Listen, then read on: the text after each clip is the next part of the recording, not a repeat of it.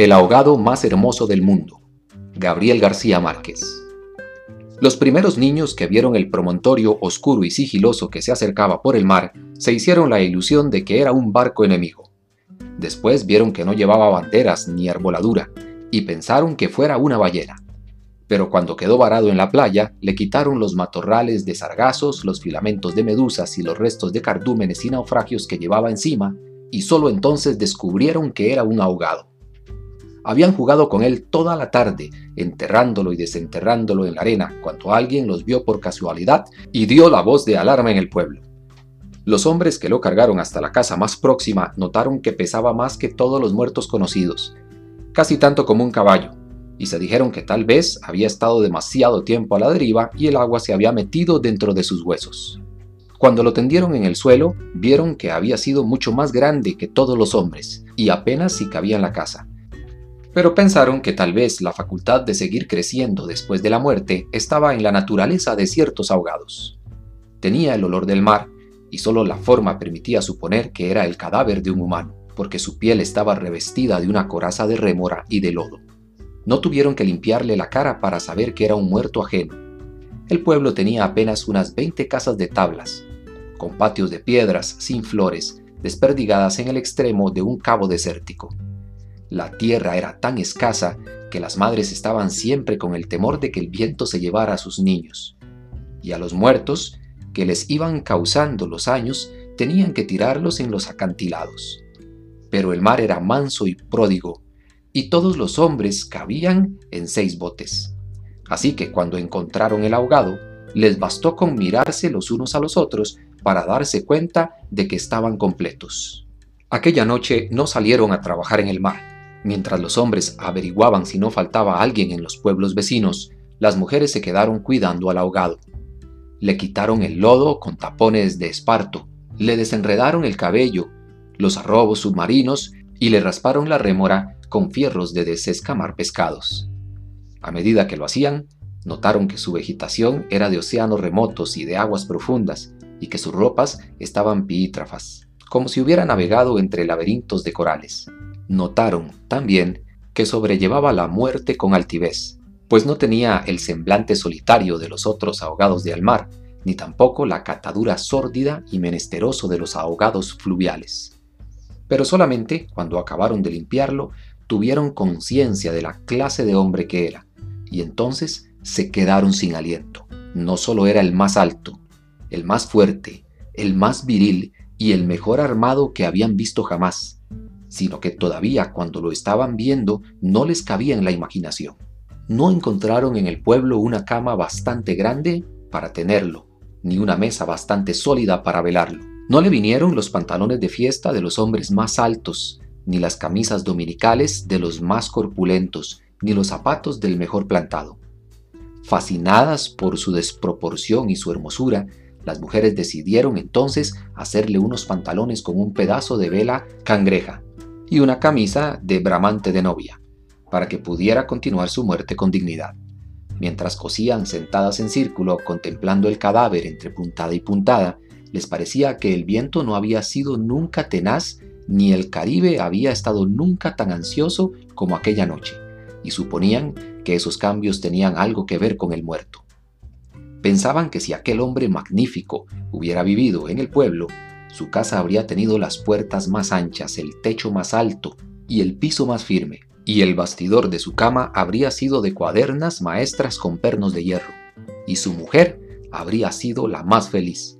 Pensaban que habría tenido tanta autoridad que hubiera sacado los peces del mar con solo llamarlos por sus nombres, y habría puesto tanto empeño en el trabajo que hubiera hecho brotar manantiales de entre las piedras más áridas y hubiera podido sembrar flores en los acantilados. Lo compararon en secreto con sus propios hombres, pensando que no serían capaces de hacer en toda una vida lo que aquel era capaz de hacer en una noche, y terminaron por repudiarlos en el fondo de sus corazones como los seres más escuálidos y mezquinos de la tierra. Andaban extraviadas por esos dédalos de fantasía, cuando la más vieja de las mujeres, que por ser la más vieja había contemplado al ahogado con menos pasión que compasión, suspiró. Tiene cara de llamarse Esteban era verdad. La mayoría le bastó con mirarlo otra vez para comprender que no podía tener otro nombre. Las más porfiadas, que eran las más jóvenes, se mantuvieron con la ilusión de que al ponerle la ropa tendido entre las flores y con unos zapatos de charol, pudiera llamarse Lautaro. Pero fue una ilusión vana. El lienzo resultó escaso. Los pantalones mal cortados y peor cosidos le quedaron estrechos, y las fuerzas ocultas de su corazón hacían saltar los botones de la camisa. Después de la medianoche, se adelgazaron los silbidos del viento y el mar cayó en el sopor del miércoles. El silencio acabó con las últimas dudas. Era Esteban. Las mujeres que lo habían vestido, las que lo habían peinado, las que le habían cortado las uñas y raspado la barba, no pudieron reprimir un estremecimiento de compasión cuando tuvieron que resignarse a dejarlo tirado por los suelos. Fue entonces cuando comprendieron cuánto debió haber sido de infeliz en aquel cuerpo descomunal, si hasta después de muerto le estorbaba. Lo vieron condenado en vida a pasar de medio lado por las puertas, a descalabrarse con los travesaños, a permanecer de pie en las visitas sin saber qué hacer con sus tiernas y rosadas manos de buey de mar, mientras la dueña de la casa buscaba la silla más resistente y le suplicaba muerta de miedo, siéntese aquí Esteban, hágame el favor, y él, recostado contra las paredes, sonriendo, No se preocupe, señora, así estoy bien, con los talones en carne viva y las espaldas escalpadas de tanto repetir lo mismo en todas las visitas.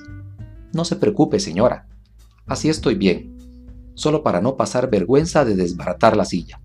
Y acaso, sin haber sabido nunca que quienes le decían no te vayas Esteban, espérate siquiera hasta que hierva el café, eran los mismos que después susurraban ya se fue el bobo grande, qué bueno. Ya se fue el tonto hermoso. Esto pensaban las mujeres frente al cadáver un poco antes del amanecer. Más tarde, cuando le taparon la cara con un pañuelo para que no le molestara la luz, lo vieron tan muerto para siempre, tan indefenso, tan parecido a sus hombres, que se les abrieron las primeras grietas de lágrimas en el corazón. Fue una de las más jóvenes la que empezó a sollozar.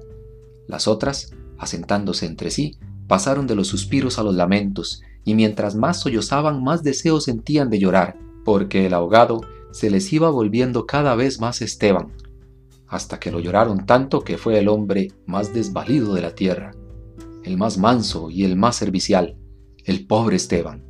Así que cuando los hombres volvieron con la noticia de que el ahogado no era tampoco de los pueblos vecinos, ellas sintieron un vacío de júbilo entre las lágrimas. Bendito sea Dios, suspiraron, es nuestro. Los hombres creyeron que aquellos aspavientos no eran más que frivolidades de mujer. Cansados de las tortuosas averiguaciones de la noche, lo único que querían era quitarse de una vez el estorbo del intruso antes de que prendiera el sol bravo de aquel día árido y sin viento.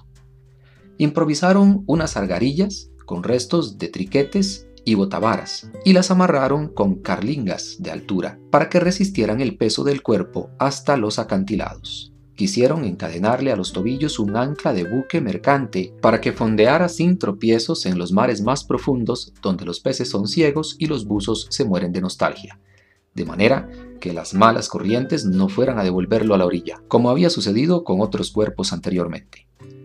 Pero mientras más se apresuraban, más cosas se les ocurrían a las mujeres para perder el tiempo.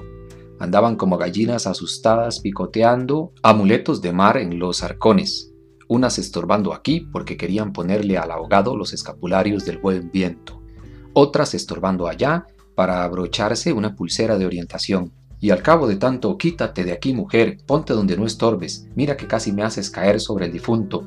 A los hombres se les subieron al hígado las suspicacias y empezaron a rezongar que con qué objeto tanta ferretería de altar mayor para un forastero, si por muchos estropeles y calderetas que llevara encima se lo iban a masticar los tiburones pero ellas seguían tipotando sus reliquias de pacotilla, llevando y trayendo, tropezando, mientras se les iba en suspiros lo que no se les iba en lágrimas. Así que los hombres terminaron por despotricar que de cuanto acá semejante alboroto por un muerto algarete, un ahogado de nadie, un fiambre de mierda.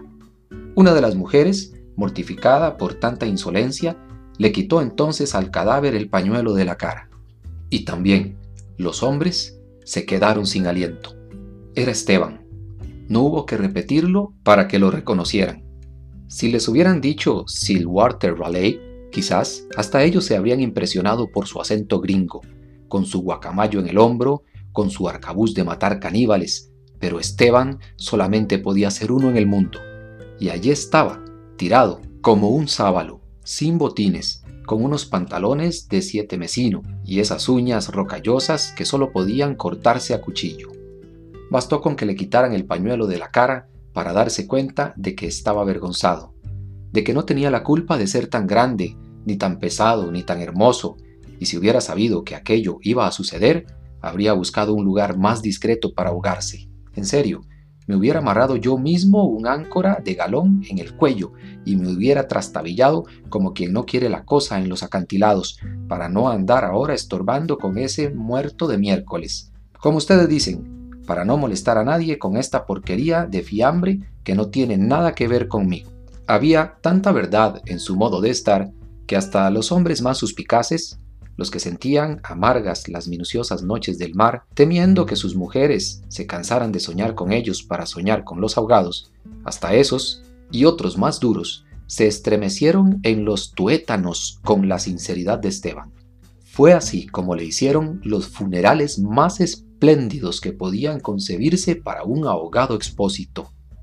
Algunas mujeres que habían ido a buscar flores en los pueblos vecinos regresaron con otras que no creían lo que les contaban, y éstas se fueron por más flores cuando vieron al muerto, y llevaron más y más hasta que hubo tantas flores y tanta gente que apenas si se podía caminar.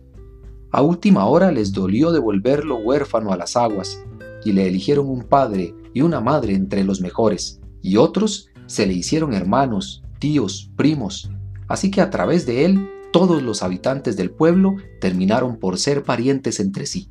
Algunos marineros que oyeron el llanto a la distancia perdieron la certeza del rumbo, y se supo que uno se hizo amarrar al palo mayor recordando antiguas fábulas de sirenas.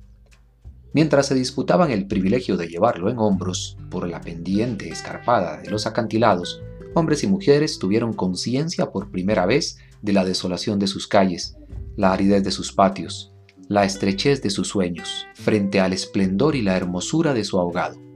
Lo soltaron sin ancla, para que volviera si quería y cuando lo quisiera, y todos retuvieron el aliento durante la fracción de siglos que demoró la caída del cuerpo hasta el abismo.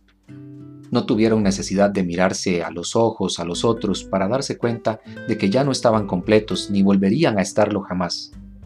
Pero también sabían que todo sería diferente desde entonces, que sus casas iban a tener las puertas más anchas, los techos más altos, los pisos más firmes, para que el recuerdo de Esteban pudiera andar por todas partes sin tropezar con los travesaños, y que nadie se atreviera a susurrar en el futuro, ya murió el bobo grande, qué lástima, ya murió el tonto hermoso, porque ellos iban a pintar las fachadas de colores alegres para eternizar la memoria de Esteban, y se iban a romper el espinazo excavando manantiales en las piedras y sembrando flores en los acantilados, para que los amaneceres de los años venturosos, los pasajeros de los grandes barcos, despertaran sofocados por un olor de jardines de alta mar, y el capitán tuviera que bajar de su alcázar con su uniforme de gala, con su astrolabio, su estrella polar y su ristra de medallas de guerra, y señalando el promontorio de rocas en el horizonte del Caribe, dijera en 14 idiomas,